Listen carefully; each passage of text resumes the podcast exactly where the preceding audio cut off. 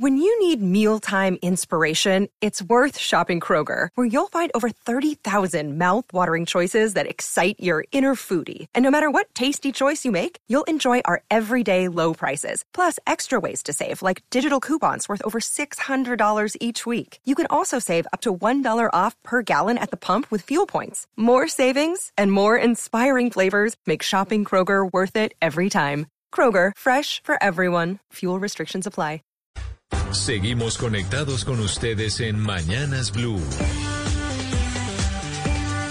Oscar Montes, Ana Cristina Restrepo, Hugo Mario Palomar, Diana Mejía, Sebastián Nora, Mariana Palau, Gonzalo Lázari, Valeria Santos y Camila Zuluaga con el personaje del mediodía.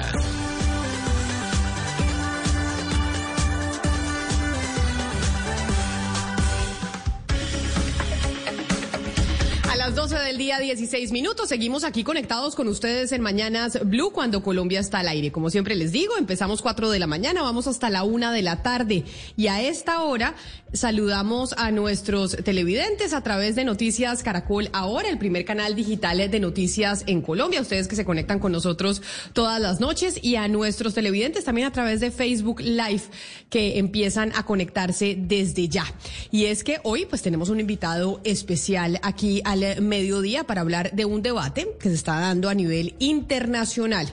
Y por eso quiero preguntarle a usted, don Gonzalo Lázari, que es el que le ha hecho seguimiento a las decisiones que están tomando muchos países en el mundo, o por lo menos que la están poniendo sobre la mesa, y es pues exigir la vacuna, decirle a la gente que obligatoriamente tiene que vacunarse contra el COVID-19. De hecho, según entiendo, en Austria, a partir del 18 de febrero, ya le van a exigir a todos los mayores de edad que se tienen que vacunar obligatoriamente.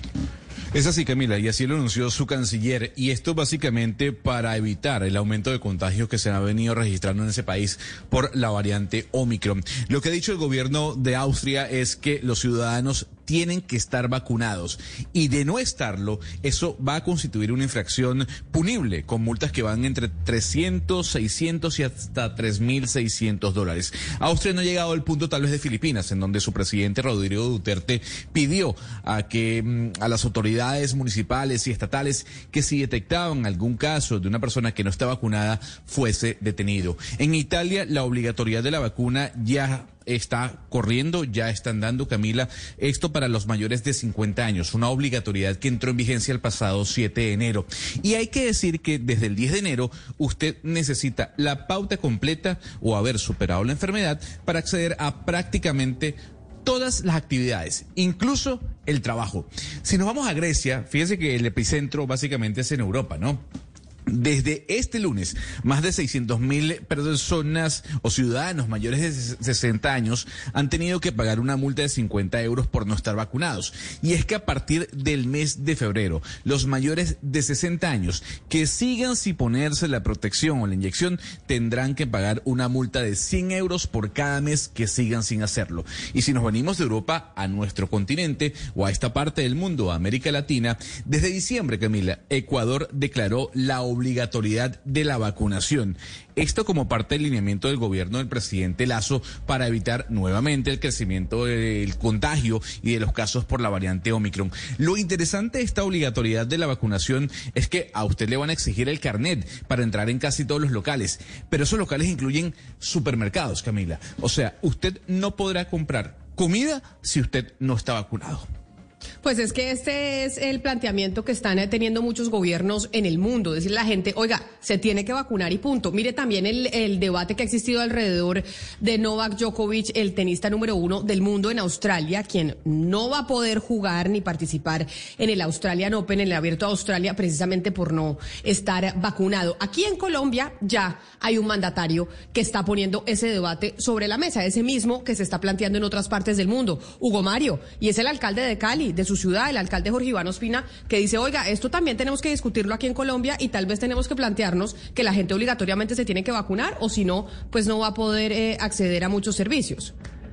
Camila, y es que las alarmas siguen encendidas en Colombia, pero especialmente en regiones como el Valle del Cauca y principalmente en ciudades como Cali.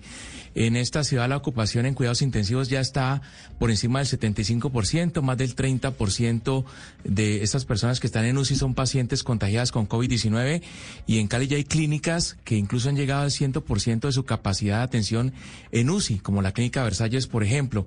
El alcalde entonces, Camila, ante esa situación y ante la cantidad de personas que han muerto, la mayoría por no tener el esquema de vacunación, está planteando abrir un debate nacional en Colombia sobre la necesidad o la posibilidad de que la vacuna contra el COVID-19 sea obligatoria, como ya se está planteando en otros países, principalmente de Europa. Por supuesto, esto ha generado unas reacciones en favor y en contra, pero el debate está planteado y lo ha puesto sobre la mesa el alcalde Jorge Iván Ospina.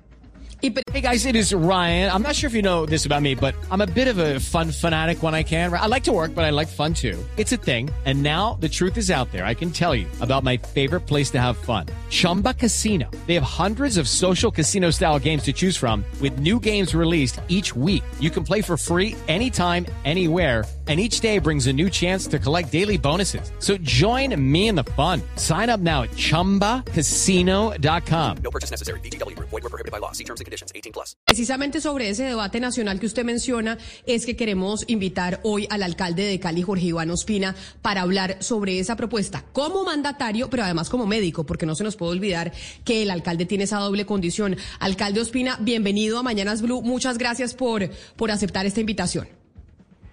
Eh, buenos días, Camila, o buenas tardes. Un saludo para usted, para su equipo de trabajo, para Hugo Mario y para toda la comunidad que está conectada en la tarde de hoy. Hay unas circunstancias especiales. Sí, te escucho.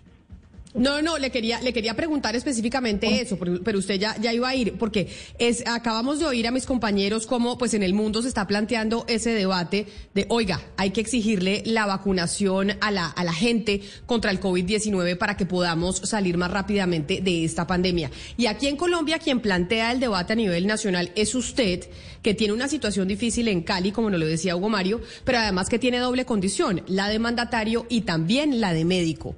Y ahí es donde quiero yo ir a preguntarle, y es, ¿por qué toma usted la decisión de decir es el momento en este instante de ya plantear el debate y decir que acá la gente se tiene que vacunar obligatoriamente? Por la naturaleza y característica misma de esta enfermedad. Esta es una enfermedad infectocontagiosa, donde cada persona puede diseminar la enfermedad a otras personas, de tal manera que cada diseminador de la enfermedad se convierte potencialmente en alguien que explosivamente puede distribuir la enfermedad a muchas partes. Cuando se pone en riesgo el colectivo, cuando se pone en riesgo la vida de otros seres humanos, el individuo no únicamente puede pensar en términos de su protección y de su vida, sino que tiene que pensar en términos de protección y la vida de otros ciudadanos.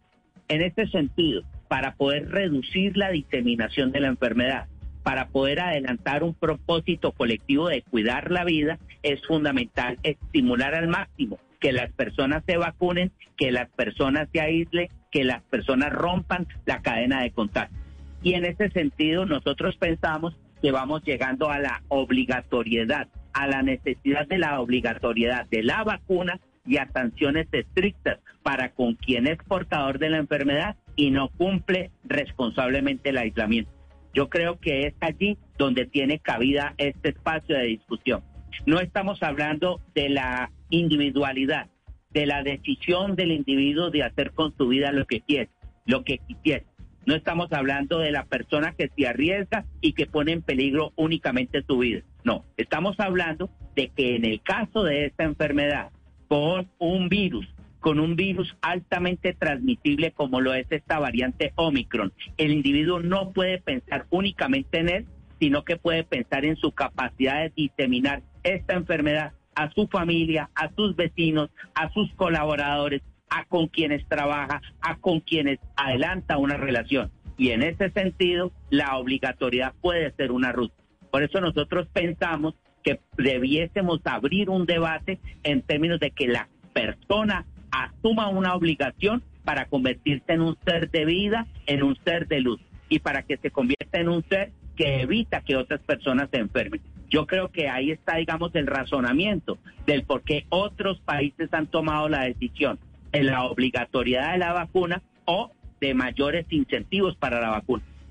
Pero mire, alcalde, la gente que no está de acuerdo con la obligatoriedad de la vacuna, que como decía Hugo Mario, hay mucha gente a favor de esta iniciativa que usted plantea y otra gente que no tanto, pues mencionan, oiga, se nos había dicho que cuando tuviéramos vacunado al 70% ya tendríamos la inmunidad de rebaño, que cuando tuviéramos eh, al, al 70% de la población contagiada ya tendríamos la inmunidad de rebaño. Nos dicen que, que miremos el caso de Israel, en donde tienen a su gente, a la mayoría vacunada e igual tienen una cantidad de contagios eh, con la cepa de Omicron y no ha funcionado. O, pues digámoslo así, eso es lo que dicen los críticos. ¿Qué le respondemos a esa gente? Que tenemos, tienen razón en la medida en que esta no es la única medida que se debe tomar. Estamos frente a un disturbio biológico que nos va a poner un gran reto como especie, como seres humanos y tienen razón muchos de los que adelantan que la solución a esto es mucho más estructural. Yo, ¿qué pienso? Pienso que este es un virus que hay evidencias que pasa de los animales a las personas, algo que se llama una zoonosis, y cuando un virus pasa de los animales a las personas es porque se han eh, roto equilibrios en los ecosistemas. Efectivamente, el ser humano llegó el momento en que piense mucho más integralmente, que piense en la reconciliación ambiental, que piense en mantener equilibrio de esos ecosistemas para poder superar esta y futuras epidemias que se van a tener. Pero paralelamente a esta circunstancia, el ser humano en tiempo récord ha logrado identificar una respuesta que es la vacuna, desde diferentes escuelas y con diferentes métodos científicos, de vector viral, de ARN mensajero, de virus atenuado, la Sputnik, la Dala, la Pfizer, la Moderna, la Sinovac, los franceses, los norteamericanos, los rusos, los chinos, los cubanos han encontrado una respuesta. Y si esa respuesta la pudiésemos apalancar con suficiencia, vamos encontrando camino. Yo comparto completamente que no es únicamente la vacuna, pero la vacuna es un, una gran herramienta la, la vacuna nos ha reducido letalidad, nos ha reducido complicaciones en cuidados intensivos, nos ha reducido la muerte de seres queridos. Por tanto, no podemos eh, reducir la oportunidad para que la gente se civilice al respecto y la gente se vacune. Tenemos que, que adelantarnos, pero después trato de indagar por qué la gente no se vacuna. Algunos porque han hecho negación y se han quedado en la teoría conspirativa de la vacuna. Otros por mera negligencia, por no sacar el tiempo, por no ser responsables con ellos mismos. Unos terceros por ignorancia. Me parece que cada uno de los elementos hay que intervenirlos y la obligatoriedad podría provocarnos esa solución. Pero alcalde, cuando uno habla de obligatoriedad, uno habla de multas, de faltas y de hasta actos punibles con posibles condenas de prisión. ¿Usted no cree que es preferible el método francés, por ejemplo? Cercar al no vacunado, llevarlo a la que la única opción sea vacunarse. Usted no puede entrar en tal sitio porque necesita la vacuna. Usted no puede ir a tal sitio porque necesita la vacuna. al final, ¿no dejar la opción? Yo creo que puede ser una respuesta. Yo creo que tenemos que tratar de tener mil estrategias para que esto funcione. En Cali, por ejemplo, vacunamos a 106 mil personas en el marco de la Feria de Cali, porque entendíamos que la feria, un elemento que la gente vive con mucha intensidad, podría adelantarse si todo el mundo fuese a vacunarse antes de ingresar al establecimiento público, al concierto o a la actividad eh, de feria. Y eso no funcionó. Pero cada vez más noto de que por más herramientas que se disponen, hay unos grupos que están pensando que esto no es nada. Siguen pensando que no les va a pasar nada y siguen siendo irresponsables con el prójimo. No entienden que no se trata únicamente de su vida, se trata de la vida de otros seres que necesitan el apoyo colectivo para poder evitar el riesgo. Y por eso el tema de la obligatoriedad hay que tenerlo en cuenta.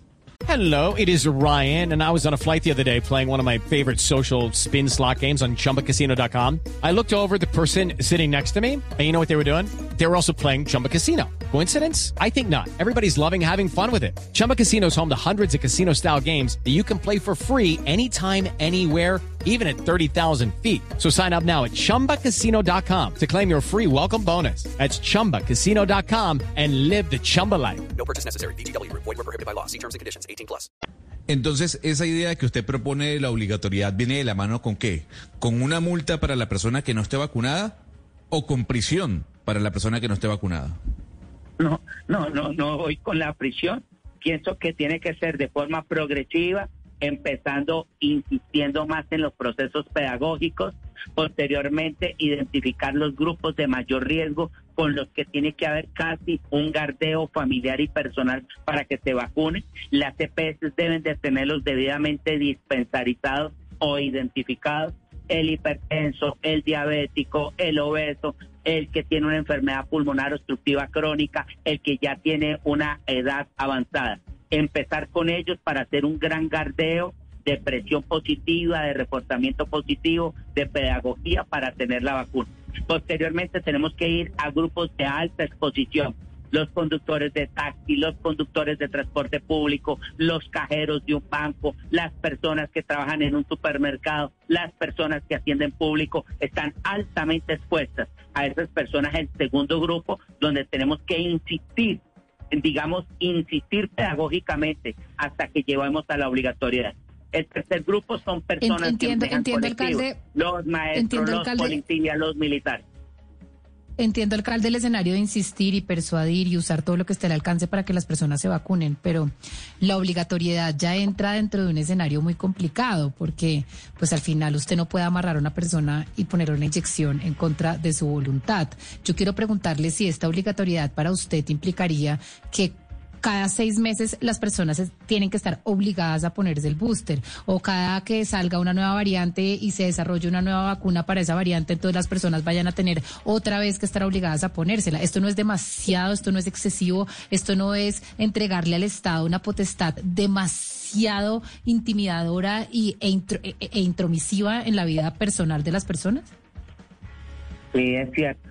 Es un dilema tenaz, es una especie de paradoja y yo comparto su criterio y por supuesto que uno se contradice a la hora de reflexionar sobre este asunto. Pero el único diferencial que tiene este asunto es el carácter infectocontagioso de la enfermedad. No estoy hablando de una enfermedad donde únicamente tenga que ver con su vida, sino que estoy hablando de una enfermedad que en la variante Omicron más que se revela este hecho y es que usted contagia a otras personas, usted disemina la enfermedad en otras personas. Y es en este sentido donde el debate ético y el debate filosófico e ideológico y político se tiene que adelantar con los jueces y abogados. Porque efectivamente. Claro, alcalde, pero justamente usted está hablando Este es mi de criterio Omicron. y el criterio de otros. Justamente usted está poniendo el ejemplo de Omicron y está diciendo que se demuestra que usted puede contagiar. Claro que Omicron es excesivamente contagiosa, tanto así que usted con vacunado con la doble pauta o, la, o las tres pautas de la vacuna está contagiando en, me- en un poquito de menor medida, pero está contagiando. Entonces, ¿cuál es la justificación de hacer esto obligatorio cuando uno vacunado contagia? la reducción de las posibilidades de la muerte, la reducción de la posibilidad de la muerte de personas inocentes, de personas que merecen por parte de todos nosotros una mayor atención y protección. De alguna manera, eh, el abuelo que está con una discapacidad o la persona que es inmunodeficiente o la persona que tiene una enfermedad de base eh, no tendría por qué asumir un riesgo tan grande si nosotros adelantáramos la tarea. Pero además porque yo creo que a mayor eh, inmunidad, a mayor vacunación, también vamos a reducir tarde o temprano la transmisibilidad del virus y vamos a reducir ciertamente la posibilidad de que las tasas de contagio sean tan altas como hoy se tienen. Eh, pero yo, yo también quiero ser sincero en esto. Es un tema de animar un debate para que todos podamos encontrar la adecuada ruta. Lo que no podemos estar es de brazos cruzados, entendiendo de que el ciclo es cada vez más presionador, más eh, genera mayor cantidad de disturbios en el desarrollo cotidiano de nuestra actividad como seres humanos. Eh, disturbios culturales, disturbios de seguridad, disturbios económicos, disturbios psicológicos y todo esto necesita muchos ingredientes de debate como los que usted efectivamente ha apostado. Pero mire, alcalde, usted dice, lo importante es poner el debate sobre la mesa y eso ya lo ha hecho usted aquí en Colombia. Usted es el que ha dicho, hay que hablar de vacuna obligatoria como está pasando en otros países del mundo. Ese debate y ese planteamiento, ¿usted lo ha discutido ya, por ejemplo, con otros colegas suyos de, diferentes ciudades o lo ha hablado con el gobierno nacional? ¿Sabe qué piensan al respecto? ¿O esto hasta el momento es una iniciativa y una idea que usted pone sobre la mesa para que se empiece a hablar de eso? Bueno, yo he tenido discusión con mis colegas en la ciudad. La discusión con mis colegas ha sido realmente álgida porque ellos en algún momento me plantean que lo que tenemos que tener es la ciudad cerrada, la cuarentena estricta, eh, el bloqueo a un montón de actividades de orden social, económico y cultural que se desarrollan. Para muchos de ellos es un error haberse desarrollado la feria, haber adelantado los eventos de diciembre y los eventos de principio de año. Eh, y yo parte tengo que comprender parte de su razonamiento, pero a la pandemia del COVID hay que colocarle en contrapeso la endemia de la pobreza. Y ante sociedades que viven de los servicios, de la actividad comercial y cultural como la nuestra, la endemia de la pobreza también se tiene que resolver a partir de posibilitar las actividades ciudadanas. También he hablado con algunos miembros del ministerio, les he planteado la necesidad y todo va después a la constitución, a las libertades individuales y a la dificultad de la obligatoriedad de la vacuna como procedimiento. ¿Cómo se obliga la vacuna? No puede capturarse la persona y ponerle una vacuna. De alguna manera, eh, el planteamiento es muy difícil de apalancar en términos de lo que significa la obligatoriedad de una vacuna. Por eso entonces es un tema que tiene que agitarse para que de la mano de plantear la obligatoriedad podamos igualmente sensibilizar frente a la vacuna. Pero alcalde, eh, ah, precisamente sobre el tema este de, la, de que usted acaba de plantear en, la entrevista sobre la celebración de la Feria de Cali, de esa manera como se celebró, con eventos multitudinarios, con eventos masivos, donde mucha gente asistió y luego eso se tradujo en un incremento extraordinario, exponencial de pacientes en las unidades de cuidados intensivos de Cali. ¿A usted no le parece, señor alcalde, y se lo digo con todo respeto, que es tardío a esta hora tomar este tipo de medidas precisamente cuando eh, faltó anteriormente esos cuidados que había que tener y que usted como alcalde de la ciudad debía preservar esa, esa integridad de los habitantes de la ciudad y no exponerlos a un evento a eventos masivos como los que se llevaron a cabo durante la feria de Cali? No, porque en los entornos en los que nosotros hemos vivido hemos estado a borde de la guerra civil, de un estallido social que nos lleva a una confrontación violenta y en los que hemos observado como crisis desde el siglo XIX, aún en el siglo XX, los procesos pandémicos llevan a disturbios de orden social, psicológico y económico que significan muerte violenta. Y de alguna manera esta es una circunstancia que nosotros tratamos también de intervenir a través de la actividad cultural y entre comillas de fiesta que significa una feria, una actividad de encuentro, una actividad que se desarrolla. No, porque conocemos claramente el impacto de Omicron y lo que significa Omicron en términos de letalidad, en términos de morbilidad y sabemos las características de cómo orienta el virus y cómo afecta el virus. Y no porque de todas maneras significaría que no hubiésemos hecho nada durante todo el año cuando tenemos coberturas de vacunación del 78%. De alguna manera el planteamiento es un planteamiento muy bien planteado por usted, pero tiene que encontrar el contexto donde el mismo se desarrolla si hemos vacunado el 78% de nuestra población, si sabemos por antecedentes ajenos y propios de los disturbios que puede significar el encierro en la sociedad, si conocemos la endemia de la pobreza que debe ser intervenida y si conocemos las características de cómo afecta esta mutación del virus, nos da a nosotros la oportunidad de adelantar ciertas actividades. Pero adicionalmente a eso evoluciona el planteamiento cuando van pasando los, los días y encontramos que todavía existe una población resistente que es la que hoy está en riesgo a quienes le hemos dado todas las posibilidades de vacunarse y no se ha vacunado. Usted, alcalde, abre el debate a, a este tema de la vacuna obligatoria en Colombia, pero al mismo tiempo ha dicho hace algunas horas que debe existir una posibilidad de que quien quiera hacer uso de la objeción de conciencia, pues lo haga. Eh, quien no crea en la vacuna o quien, o quien por creencia eh, o ideología o, o, fe, pues diga, no quiero vacunarme y, y, que firme un documento asumiendo la responsabilidad. ¿En qué consiste exactamente esa, esa propuesta? ¿Cómo una persona podría asumir la responsabilidad de, de, de no contagiar a los demás solamente firmando un documento? Pues entonces volvemos a lo mismo. No se trata de una patología que afecte únicamente al individuo. Se trata de una patología de carácter viral, infecto contagiosa, que afecta al colectivo y a la comunidad. De tal manera que usted como sujeto no puede pensar únicamente en sí, sino que en sí mismo, sino que tiene que pensar en las otras personas con las que se asocia. Ese es un diferencial de otras patologías. Pero, diferenciar ese diferencial adelantando toda la estrategia consolidada de vacunas, que el negligente se vacune, que el que tiene una alta exposición se vacune, que el que tiene un factor de riesgo se vacune. Usted sigue considerando que la vacuna no, no puede por su creencia personal, por la teoría conspirativa, porque tiene, digamos, un, un, un carácter religioso que impide la vacuna, pues debe señalar que hace una objeción de conciencia, que no lo adelanta, como hay personas que no aceptan la donación de sangre o como hay personas que no aceptan otro tipo de práctica médica. Yo creería que de esa manera se pueden excluir de una posible y entre paréntesis obligatoriedad que determinados grupos no la acepten y no se adelante con ellos.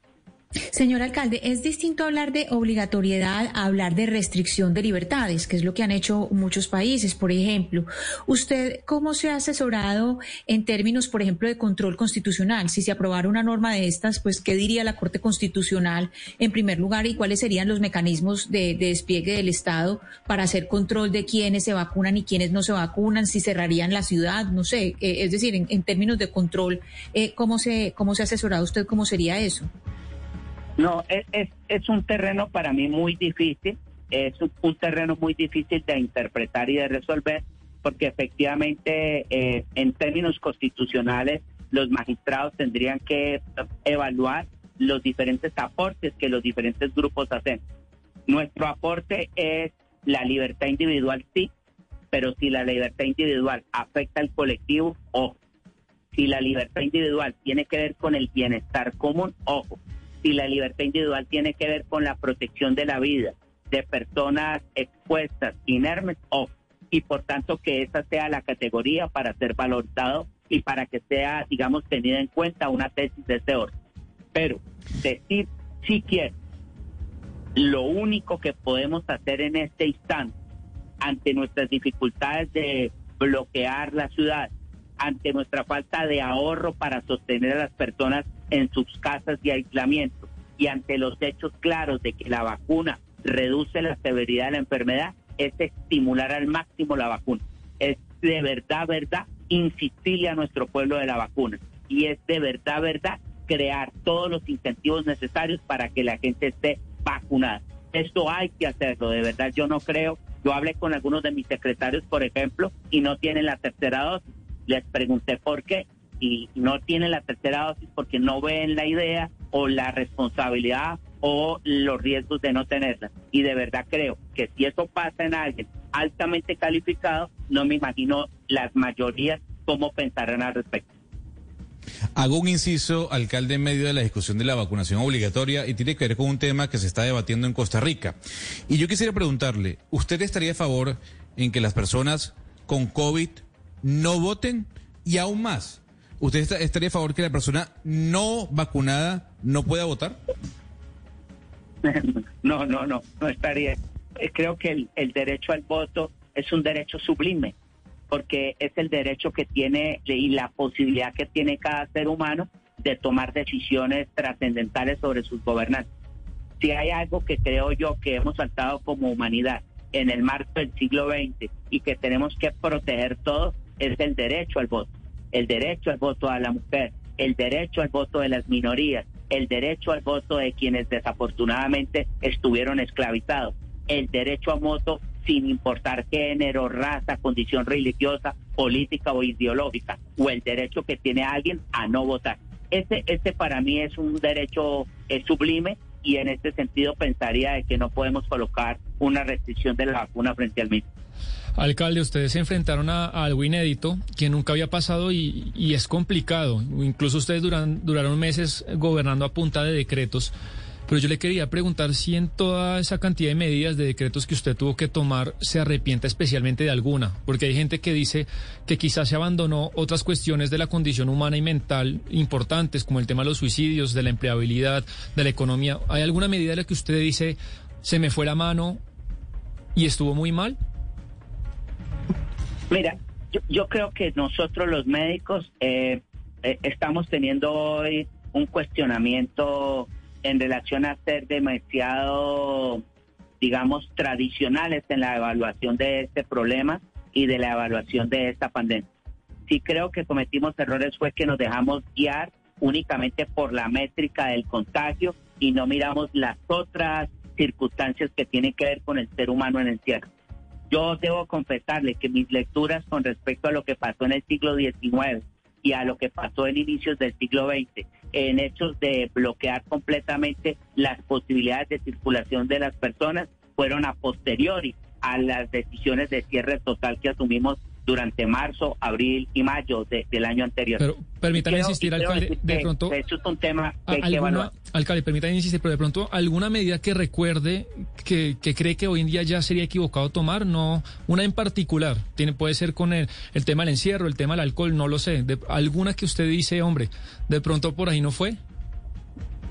Sí, yo creo que, que, que, que no, no debimos haber adelantado un encierro tan estricto sin haber garantizado un ingreso mínimo a cada uno de los hogares y sin haber comprendido que las regiones son completamente distintas en relación a la forma como se vive en Bogotá. Yo creo que el país es un país que, que no tiene no tiene por qué mirarse bajo el mismo esquema. Y creo que eso eh, hemos venido evolucionando para fortuna de todos, pero este fue un error. Judy was boring. Hello. Then Judy discovered chumbacasino.com. It's my little escape. Now Judy's the life of the party. Oh, baby, Mama's bringing home the bacon. Whoa. Take it easy, Judy. The Chumba life is for everybody. So go to ChumbaCasino.com and play over 100 casino style games. Join today and play for free for your chance to redeem some serious prizes. ChumbaCasino.com. No purchase necessary. Void where prohibited by law. 18 plus terms and conditions apply. See website for details. Alcalde, cuando le preguntaba a mi compañero, mi compañero Oscar Montes de la Feria de Cali que si no había sido un error autorizar esos eventos masivos de la Feria de Cali, usted responde no porque nosotros en esta zona del país vivimos un estallido social que no se comparó con lo que sucedió en el resto eh, de regiones de Colombia. Y hacía usted referencia a que después de una pandemia históricamente eso siempre ha sucedido en el mundo, que tenemos estallidos eh, sociales que vienen seguidos de momentos, eh, de situaciones de salud muy complejas. Usted como alcalde de Cali, en eh, términos de popularidad, sufrió mucho por cuenta de ese estallido social. De hecho, lo castigaron bastante de todos los sectores ideológicos por el manejo del paro nacional. Usted entonces lo que está diciendo es que el paro nacional y lo que sucedió en Cali obedece directamente a la pandemia, a las cuarentenas y demás, según le entendí.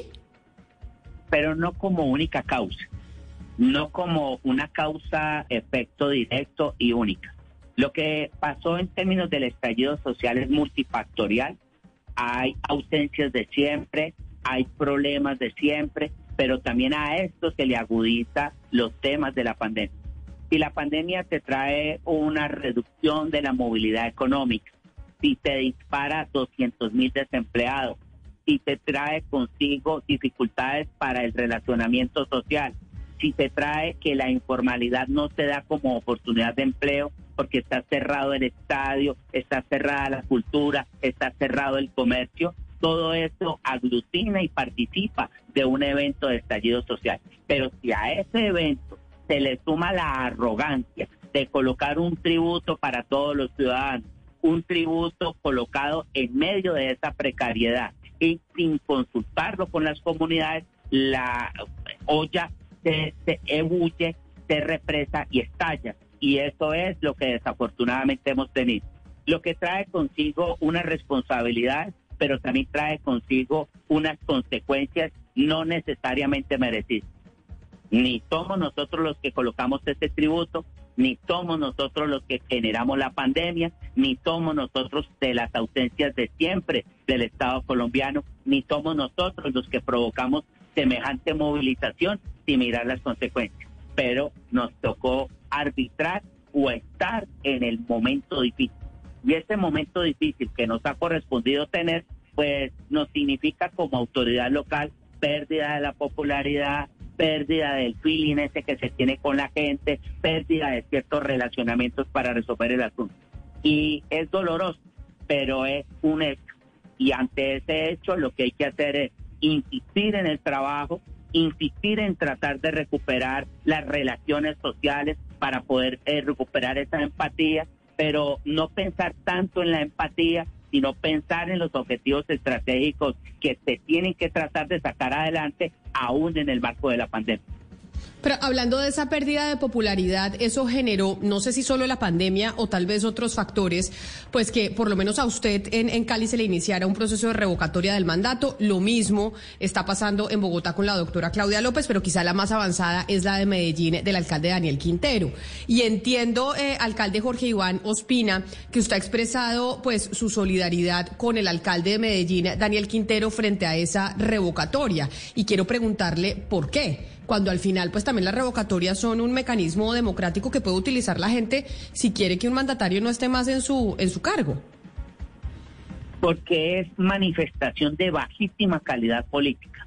Porque cuando los pueblos y las sociedades están sometidas a circunstancias tan dramáticas como una pandemia y los estallidos sociales, lo que debe hacer la clase política al unísono es rodear al gobernante para superar el tsunami porque a nadie se le ocurriría revocar el mandato de un presidente, de un alcalde, de un gobernante en el marco de un terremoto, en el marco de una guerra irregular o en el marco de un estallido del fenómeno que se ha tenido. Porque es utilitarista, porque es miope y porque adicionalmente deja mucho que desear del momento donde tenemos que rodearnos todos para superar la crisis. Por eso cuando a mí me preguntan y me dicen vamos a recoger firmas en el marco de una pandemia, en el marco de las dificultades que se ha tenido, yo tengo que decir que descorteses, que difíciles, que seres humanos tan nefastos, cuando las prioridades son salvar vidas, cuando las prioridades son proteger y acompañar el estímulo a la vida de los ciudadanos que sufren. Y en este marco, el alcalde de Medellín, Daniel Quintero, jamás ha faltado a su responsabilidad jamás ha faltado a estar con los más necesitados, ni jamás ha estado ausente de dar la batalla que todos hemos tenido que adelantar. Por eso yo creo que a quien se le ocurre adelantar una revocatoria de mandato en semejante pleito mm, está realmente mal.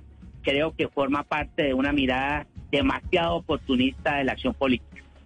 Pero, alcalde, ¿esto obedece de verdad a esa explicación que usted da sobre que no es momento para hacer una revocatoria del mandato? ¿O es porque tal vez usted también tiene coincidencias políticas e ideológicas con el alcalde de Medellín? Si tal vez fuera un gobernador o un alcalde de otro espectro político completamente opuesto al suyo, ¿usted estaría pensando lo mismo?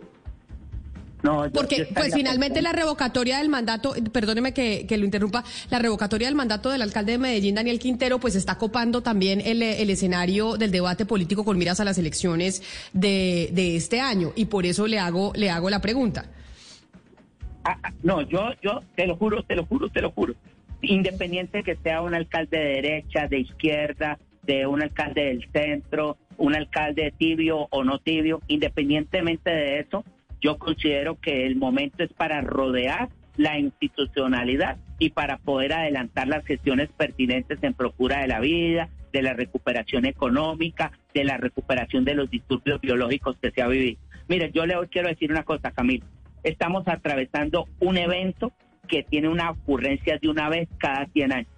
Estamos atravesando una tempestad realmente muy peligrosa, muy peligrosa. Este es un evento muy dramático, muy difícil. La psiquis de todos nosotros tiene que estar comprometida. De todos nosotros, la psiquis tiene que estar comprometida. Y en este momento es para proteger y ayudar a sacar adelante las cosas.